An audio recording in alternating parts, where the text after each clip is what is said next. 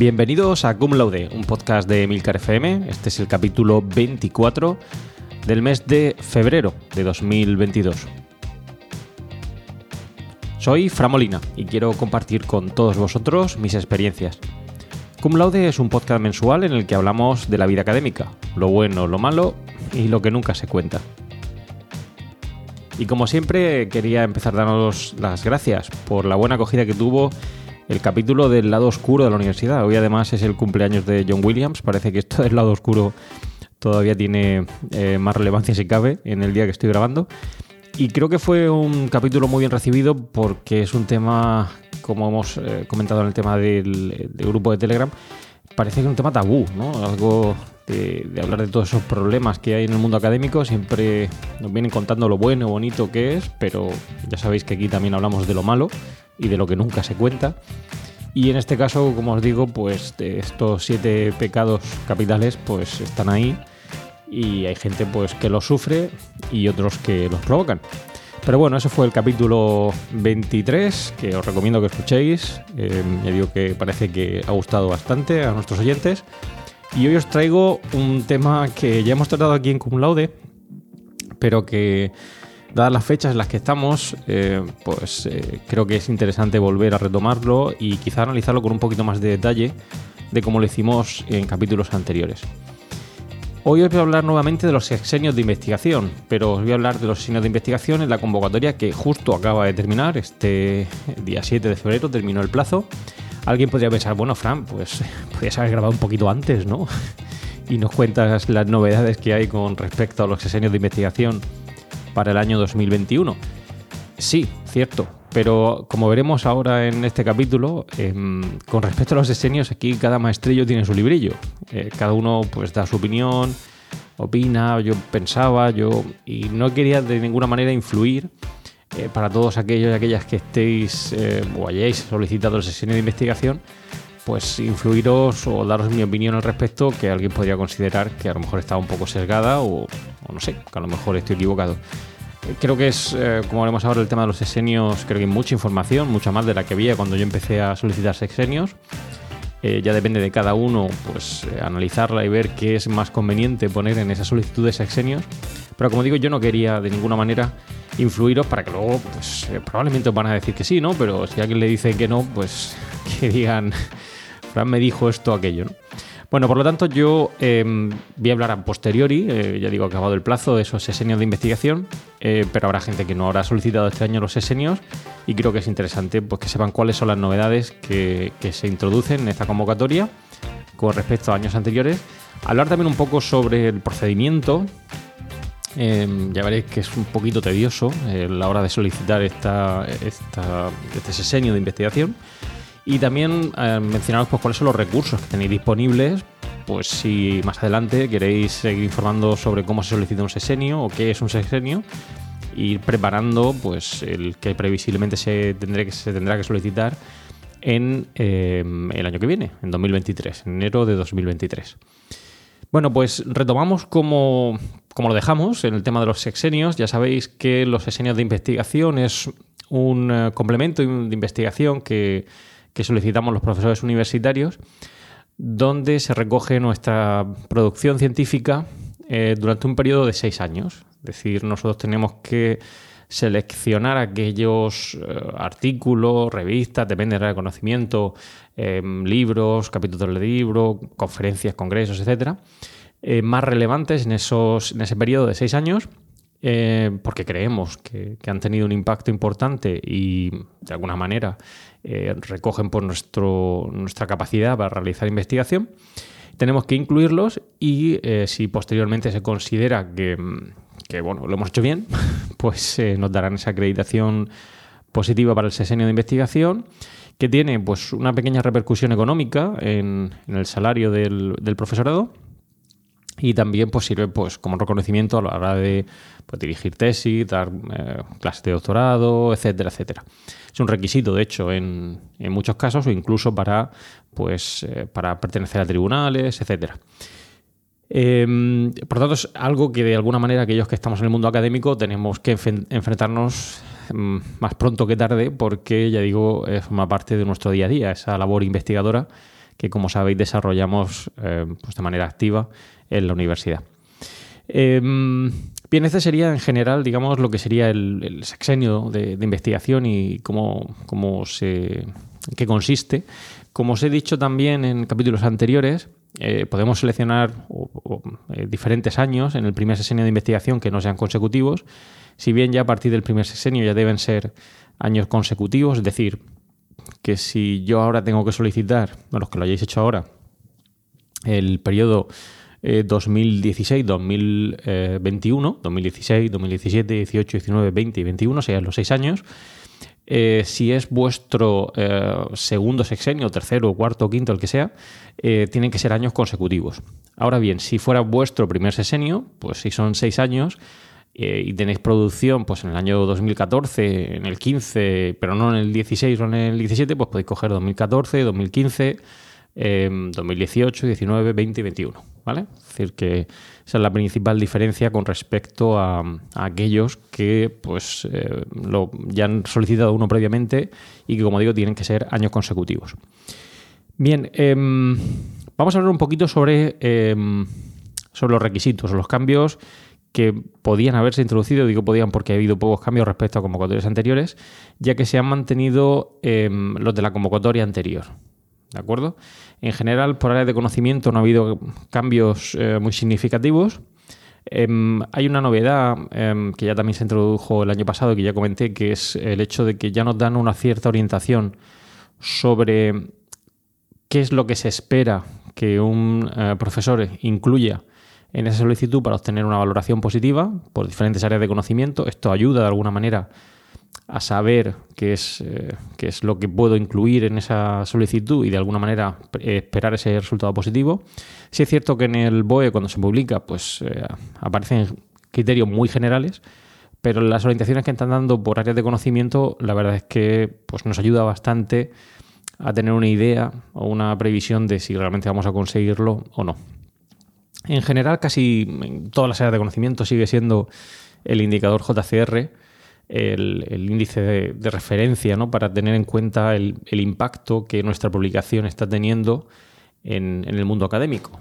Em, y hago un pequeño inciso porque la verdad es que Web Science ahora incluye otro indicador que es el JCI, que no lleva confusión, ya que bueno, es un indicador que tiene en cuenta eh, otra serie de, variables o criterios, quizá podamos tratar más adelante en un capítulo específico. Em, se mantienen nuevamente los índices SJE, SJR, Scopus y Latin Index, pero como digo, el indicador JCR sigue siendo, em, por lo que yo he podido leer y ver, el indicador predominante en, la mayoría de em, áreas de conocimiento. ¿Quién puede solicitar estos sesenios? Que ya lo vimos anteriormente, pero bueno, lo recuerdo. Lo pueden hacer eh, funcionarios, eh, es decir, profesores titulares, catedráticos de universidad, etcétera profesores de universidad privada y contratados doctores.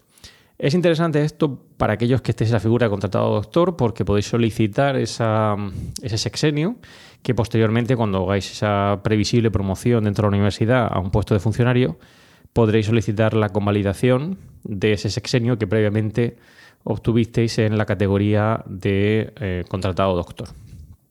Esto es interesante, por, como digo, porque no solo por el mérito, como he dicho antes, sino también obviamente por el, el complemento económico que va a suponer en vuestra nómina cuando promocionéis eh, y os convirtáis en profesores titulares más tarde en catedráticos, si, si aspiráis a ello.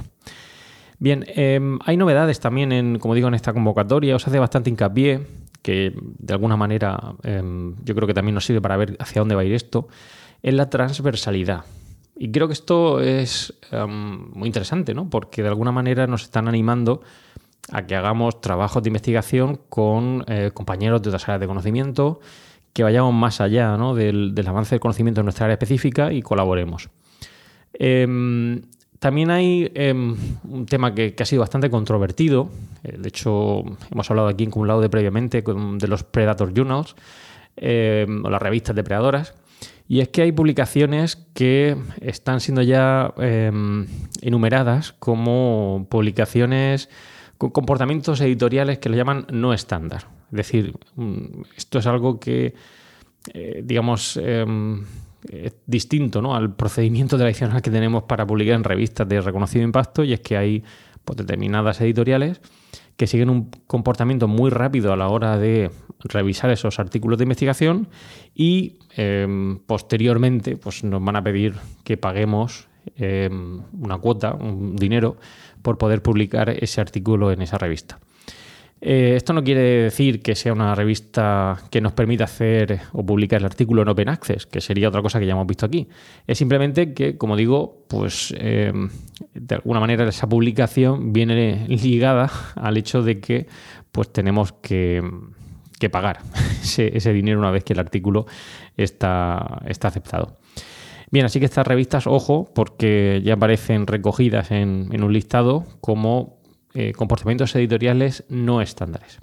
No obstante, sí que se hace mucho hincapié en, la ciencia abierta, es decir, publicar artículos eh, que estén eh, disponibles como, de acceso abierto, de open access, ya que parece que el, objetivo es ir hacia, hacia este tipo de publicación, es decir, que todo el mundo las tenga disponibles y puedan pues, conocer qué es lo que estamos haciendo y obviamente pues, citar nuestros trabajos.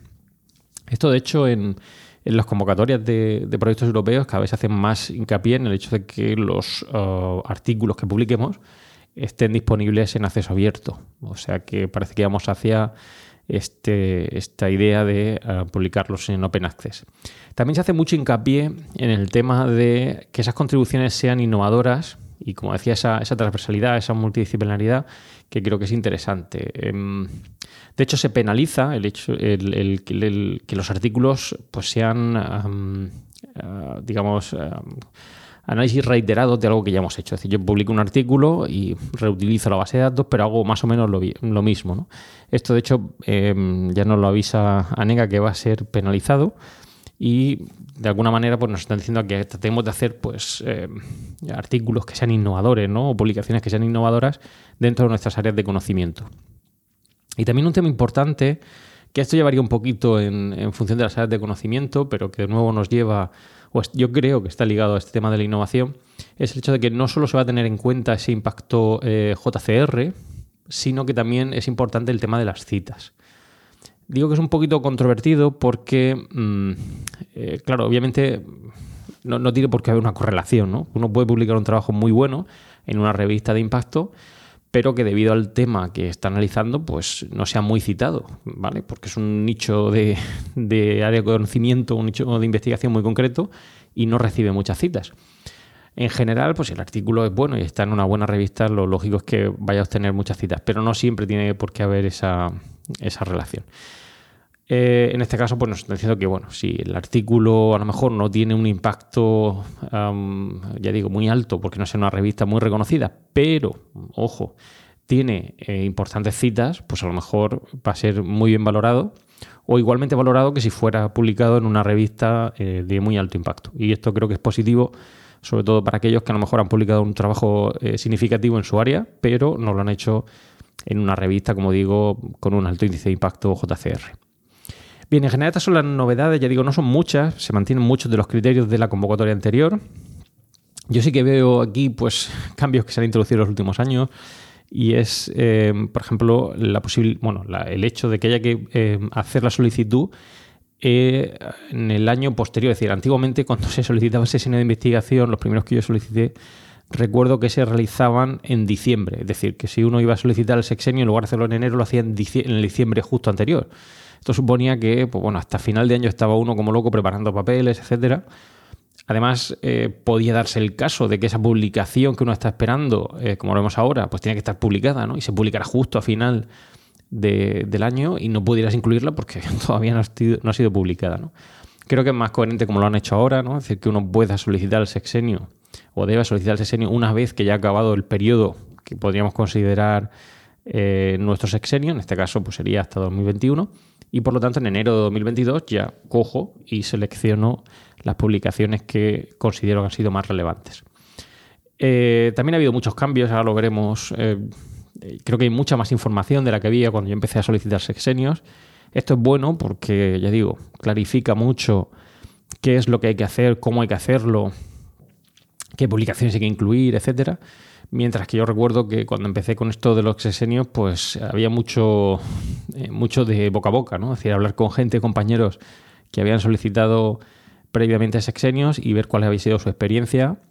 Eh, al respecto de esa solicitud. Hoy en día, pues bueno, como veremos ahora, hay muchos, muchas fuentes de información, lo cual facilita eh, sin duda pues todo lo que tiene que ver con la solicitud o, los procedimientos. Y ya que hablamos de procedimientos, vamos a ver cómo se, cómo se solicita.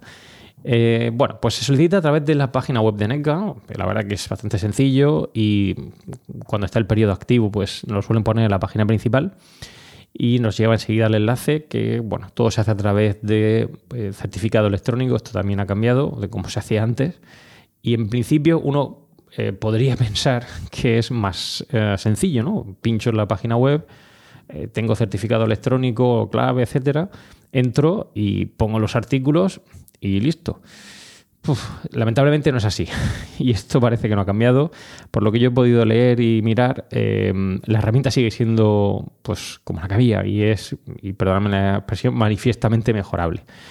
Eh, entiendo que bueno, es complicado desarrollar una herramienta que, que nos gestione esto, pero teniendo en cuenta que es algo reiterativo que tenemos que hacer continuamente los profesores, pues bueno, eh, tiene algunas cosas como, por, el, por ejemplo, el hecho de que se cierre cada 20 minutos, ¿no? hay gente que, me comenta por privado, etcétera, que me ha quedado medio, no se me ha guardado, vuelve a meter los datos. Claro, son cosas que a día de hoy, como digo, parecen un poco sorprendentes que no hayan sido resueltas porque pues el proceso, ya digo, lo tenemos que hacer en muchas ocasiones y acaba siendo bastante tedioso y frustrante, ¿no? Ver que no funciona, que entonces, bueno, no desanimaros, aquellos que lo tengáis que solicitar, quizá en el futuro lo cambien, aunque yo me vuelo que esto va a seguir así mucho tiempo. Pero bueno, eh, tener en cuenta eso, que, no se puede hacer, eh, como digo, en una tarde, o no esperéis hacerlo en una tarde porque probablemente pues, o falle o no se grabe, etcétera. Bien, el procedimiento ya sabéis que es, bueno, metemos en la página web, nos autentificamos con nuestro eh, certificado electrónico, etcétera, y hay que seleccionar esas cinco publicaciones, como he dicho, en un periodo de seis años. Yo creo que es un número razonable, ¿no? Entendemos que esos seis años hacer esas cinco publicaciones es, en teoría, algo eh, eh, que podemos hacer los profesores en la universidad, ya que estamos muy implicados en temas de investigación. Eh, pero, ojo, esto es muy importante, quizá mucha gente no lo sabe, deben estar publicados. Como os he dicho, no vale que el artículo haya sido aceptado, pero no publicado. Eh, como os decía antes, pues cuando se seleccionaba en diciembre uno podía estar esperando hasta final de año a ver si a lo mejor salía ese artículo que estaba aceptado y estaba en prensa, pero todavía no había sido publicado. Ahora ya es más sencillo, porque al hacerse a posteriori, pues uno puede saber si realmente ha sido o no ha sido publicado. Y hay que seleccionar esas cinco publicaciones que consideremos más relevantes. Después hablaré un poquito de los eh, criterios de qué se considera pues eh, más relevante, ¿no? O, o qué se entiende como, esas publicaciones que puedan ser mejores en nuestro ámbito académico, aunque como he dicho antes también, normalmente suele primar el tema del eh, índice JCR, a ver cómo de bueno ha sido esa publicación. Pero bueno, eh, cinco publicaciones tendréis que seleccionar en un periodo de seis años. No tienen por qué ser un artículo o una publicación en cada uno de esos años. Obviamente son seis, pues bueno, podéis haber hecho todas las publicaciones en un año y el resto de año pues están desiertas y no pasa nada. O tener tres en un año, dos en otro y uno en, perdón, tres en un año y dos en otro, no pasaría nada. Em, digo porque esto a veces genera confusión y uno tiende a pensar que debe ser una publicación en cada año y no es ni mucho menos eso. Pero como digo, sí deben estar publicadas. Además de estas cinco publicaciones, que serían, como digo, el núcleo de lo que sería la solicitud, hay que aportar eh, dos publicaciones sustitutorias. Es decir, en el caso de que la comisión considere que alguna de esas publicaciones que nosotros hemos incluido y que teníamos que eran relevantes, pues no lo son o tienen algún tipo de problema, etcétera, se considerarían esas dos eh, aportaciones sustitutorias en, el orden que nosotros las hayamos puesto. Así que es importante incluir estas dos publicaciones. De hecho, es lo primero que nos va a pedir. Antes de incluir esas eh, publicaciones, esas cinco publicaciones, lo primero que nos va a pedir son las aportaciones sustitutorias. Supongo, y esto me parece bien, para que no se nos olvide, ¿no? Para que la gente no tienda a ir directamente ya a poner las cinco, pues bueno, empieza a decirme cuáles son, entre comillas, tus comodines y luego ya hablamos de esas cinco publicaciones que consideras son las más importantes. Bien, eh, ahora hablaré un poquito de qué es lo que tenéis que incluir, pero si lo hacéis bien y la comisión considera que eh, pues bueno, realmente habéis hecho un progreso en el ámbito científico, eh, deberíais tener por lo menos un mínimo de 30 puntos. Es decir, que si conseguís esos 30 puntos, eh, obtendréis esa valoración eh, positiva por parte de la comisión y obtendréis vuestro sexenio. Obviamente, en función de lo, buenas que sean esas publicaciones, pues cada una de ellas tendrá más puntos. Eh, si es una publicación con un alto, por ejemplo, índice de impacto, pues tendréis más puntos en esa publicación. Pero ya digo, es importante que esa, aportación que pongáis suponga una contribución al progreso del conocimiento científico y em, que de alguna manera pues, refleje que habéis hecho una investigación coherente, razonable, etcétera, en vuestro ámbito de, conocimiento. También es muy relevante, y ojo con esto, eh, porque antes quizá no se hacía tanto hincapié, y es el hecho de que hay que dejar muy claro en los diferentes campos que os diré cuál es la participación del solicitante en el trabajo. En el caso de que seáis eh, múltiples autores, independientemente de la posición que ocupéis en el artículo, o publicación, o capítulo. Digo artículo porque, bueno, quizá muchos aportéis esos artículos. Es importante que digáis cuál ha sido vuestra participación. Es pues bueno, yo he contribuido en el ámbito del desarrollo teórico, en el apartado de análisis de datos o el posicionamiento del artículo, etcétera, etcétera. Y esto es relevante, ya digo, para aquellos casos donde hay múltiples autores. Obviamente, si sois los únicos autores en la publicación, pues bueno, voy a decir que lo habéis hecho solos o solas y que no tiene mucho sentido que pongáis esto, ¿no? Pero en aquellos trabajos que son de coautoría sí que es importante que dejéis claro esa eh, participación vuestra con respecto al resto de autores. Em, ¿Y esa relevancia científica cómo se acredita? Pues ya os he dicho, hay eh, múltiples eh, índices a los que podéis recurrir, como JCR, SJR, Scopus, etc. En función de vuestra área de conocimiento, pues se tendrán en cuenta unos u otros.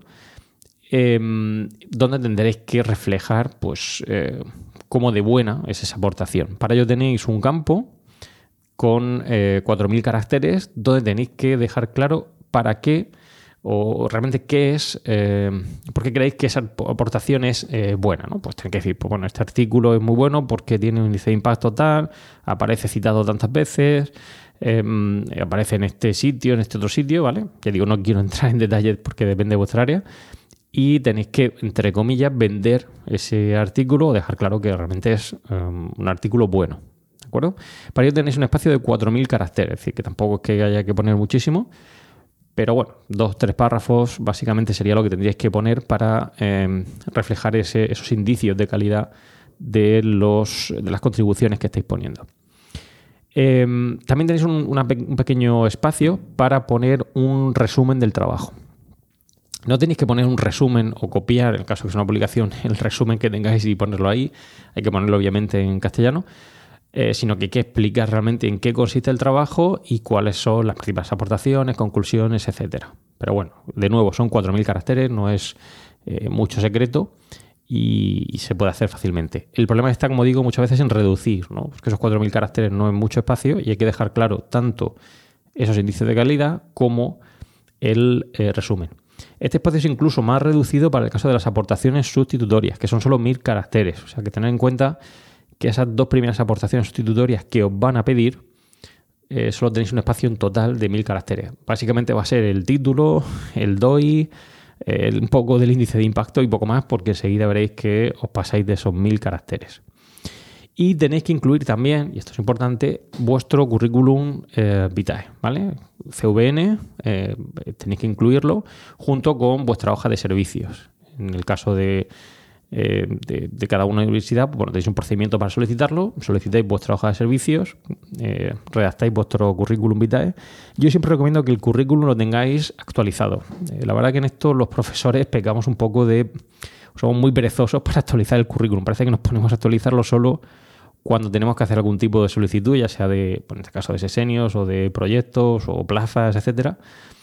Em, y claro, suele ser mm, bastante tedioso, ¿no? Cuando uno lo hace cada, yo qué sé, digamos 6, 7 años, pues suele ser bastante tedioso. Mi consejo es que dediquéis pues unas horas cada año o cada X meses a actualizar un poco el currículum, porque si tenéis bastante producción, pues obviamente, eh, eh, ya digo, es un poco pues time consuming, como dicen los ingleses, ¿no? Estar dedicando ahí tiempo a incluir todo lo que, lo que has hecho. De esa manera siempre tendréis el currículum vitae lo más actualizado posible y tendréis que hacer, pues, o incluir aquellas cosas que hayáis eh, hecho recientemente. En este caso, como digo, pues nos lo piden y hay que adjuntarlo junto con la hoja de servicios. Es decir, currículum vitae, hoja de servicios. Las cinco aportaciones, también hay novedad en esto y es que tenemos que subir los PDF de esas cinco publicaciones y también de las dos ah, publicaciones sustitutorias. Es decir, que tenéis que tener ese, ese archivo PDF, zip, etcétera, para subirlo y em, subir todos estos documentos a la plataforma. Así que repito, eh, hoja de servicio, currículum vitae, eh, los PCFs de las cinco aportaciones principales y las dos sustitutorias. ¿Vale? Como veis, el proceso pues eh, requiere de, ya os he dicho, no se hace en una tarde, requiere de tiempo, preparado bien, etcétera. Em, pues yo mi consejo que le dediquéis una semanita o así para que veáis que, bueno, que habéis hecho un poco de reflexión sobre los indicios de calidad, habéis buscado la información, dónde está citado, etcétera, para que realmente pues em, podáis ponerlo.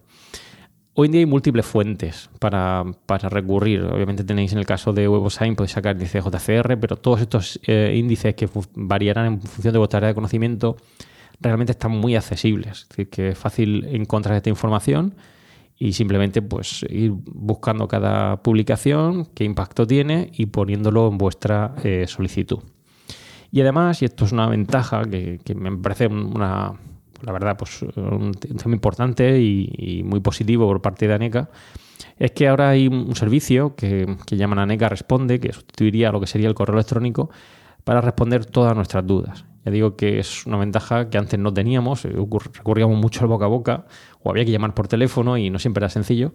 Y bueno, ahora obviamente gracias al avance de las nuevas tecnologías pues tenemos este servicio que la verdad es que resuelve muy bien las dudas y de cara pues, a estas solicitudes pues da más tranquilidad, ¿no? Saber que hay alguien detrás que, te responde. También tenemos una serie de vídeos, etcétera, que, que están en ANECATV, que nos dicen un poquito pues eh, cómo se debe solicitar, qué consiste el sexenio, etcétera, etcétera. Y que de nuevo creo que es un, buen recurso para, saber cómo solicitar esos sexenios. Y obviamente, pues cada universidad pues, también monta sus cursos.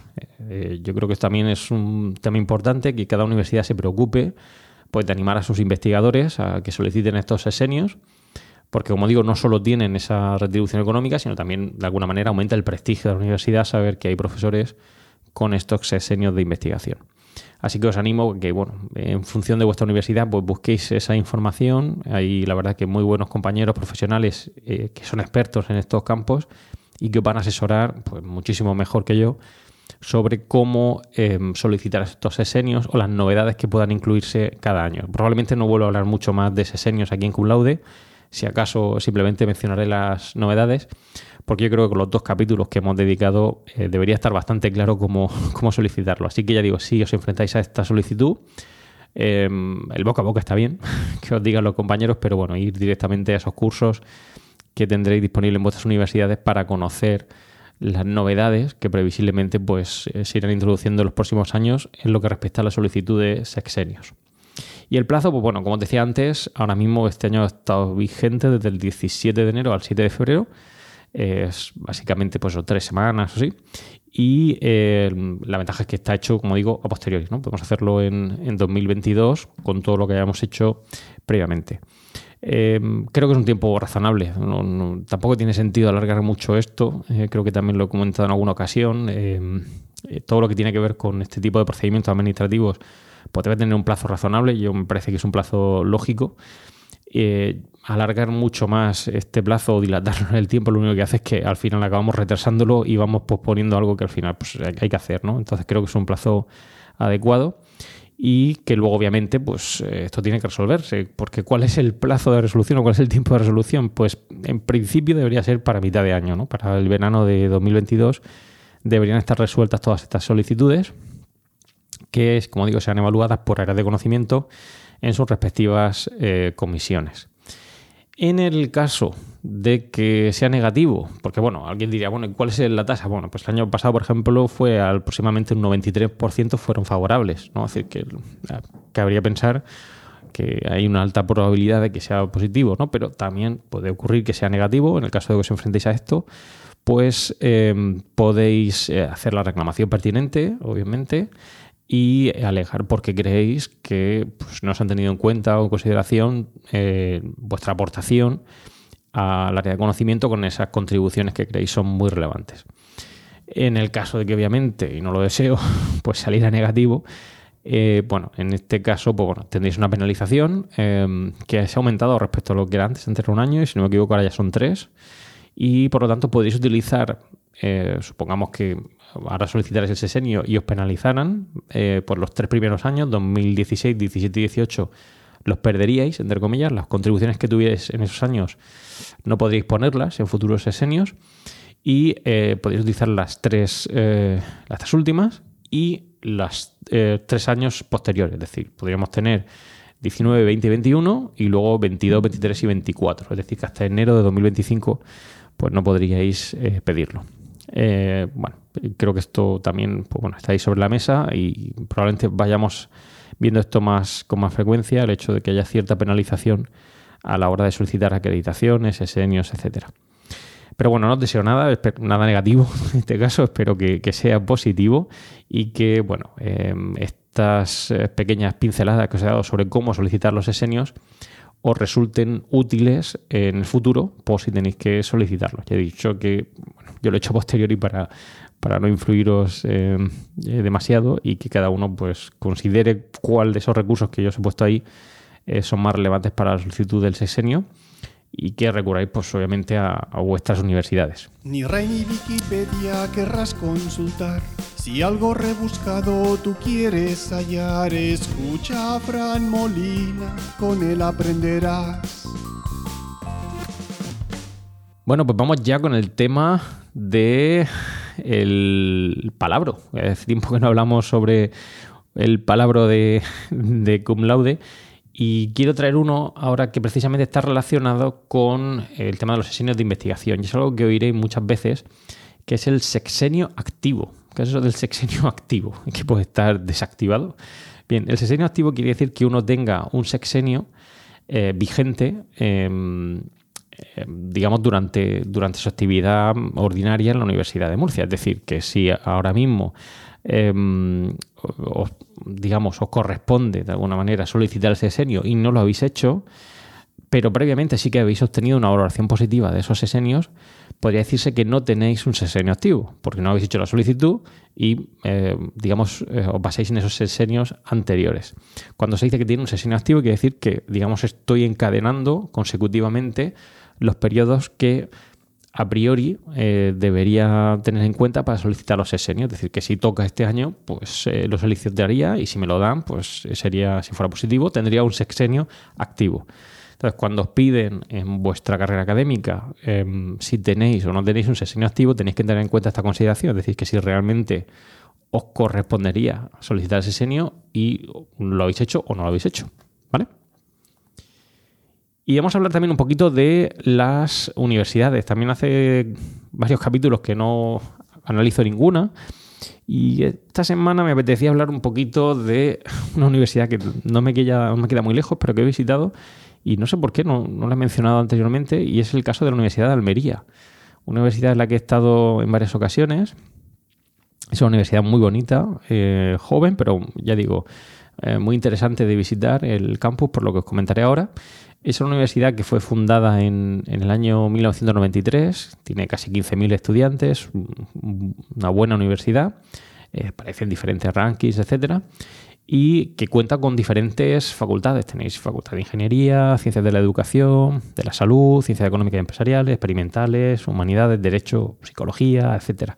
Es una universidad bastante completa, con un abultado número de estudiantes y que eh, yo os recomiendo visitar es un campus que a mí me recuerda mucho al campus de la Universidad de Alicante, que ya hemos mencionado aquí, en San Vicente del Raspeig. Es un campus muy llano. Yo suelo comparar esto del campus llano con el campus de la Universidad de Murcia, que está en mitad de una montaña y que hay que subir y bajar para desplazarse de una facultad a otra. Pues eh, yo al ver un campus tan llano, como he visto también en muchas universidades americanas, pues me llama la atención, ¿no? que parece que no está uno escalando, ¿no? Para ir de un sitio a otro dentro del campus. Así que es muy accesible, es fácil moverse de un punto a otro y em, la verdad es que es, una universidad muy moderna, no tiene, ya digo, no es muy antigua y por lo tanto, pues la verdad es que tiene una muy buena infraestructura, es fácil de llegar, muy bien comunicada, etcétera. Y luego tiene un atractivo, eh, yo creo que muy importante, y es el hecho de que está pegada al mar, ¿no? Y esto le da pues un cierto encanto, ¿no? Tener una universidad pegada al mar, pues eh, la verdad que es un lujo para, todos aquellos que estudiéis o que trabajéis en la Universidad de Almería. Y bueno, poder salir y, ver el mar eh, dando un paseo, esto es eh, una maravilla. Recuerdo, voy a contar una anécdota. cuando estaba en, trabajando como profesor visitante en la Universidad de Delft, en Holanda, justo después de comer, Em, los compañeros se iban a dar un paseo y bueno, yo la primera vez me fui con ellos y daban un paseo alrededor del eh, cementerio. ¿no? iban allí dos callados, sin hablar, eh, reflexionando un poco sobre, sobre su día a día y la verdad, bueno, eh, lo respeto, pero preferiría darme un paseo y mirar el mar, que sin duda es mucho más bonito y, e interesante. Y además tiene la ventaja de que está muy cerquita de la ciudad de Almería y eh, esto, el hecho de que esté tan cerca, bueno, también es un atractivo, no, es, eh, no está tan lejos de, la del núcleo urbano y por lo tanto, pues bueno, eh, es fácil moverse y desplazarse para aquellos que residéis en Almería a lo que sería el campus. Así que un campus muy bonito, fácil, como digo, de, de visitar, em, em, muy bien comunicado y con esa ventaja de estar pegado al mar. Em, espero que, aquellos que se de Almería, pues bueno, sigáis disfrutando de, esas vistas maravillosas que yo tuve también la ocasión de experimentar cuando he estado ahí. Y bueno, esto ha sido todo por hoy. Muchas gracias por escuchar eh, Cum Laude y como siempre espero tus comentarios sobre esto y otros temas relacionados con la vida académica. Ya sabéis que podéis realizar vuestros comentarios y contactar conmigo en emilcar.fm barra y en los otros medios de contacto que encontraréis en emilcar.fm. Y ya sabéis, no puedo recomendar o dejar de recomendar que no olvidéis escuchar el resto de podcast de Emilcar FM, donde podréis aprender muchos temas interesantes y de actualidad. Propicios días.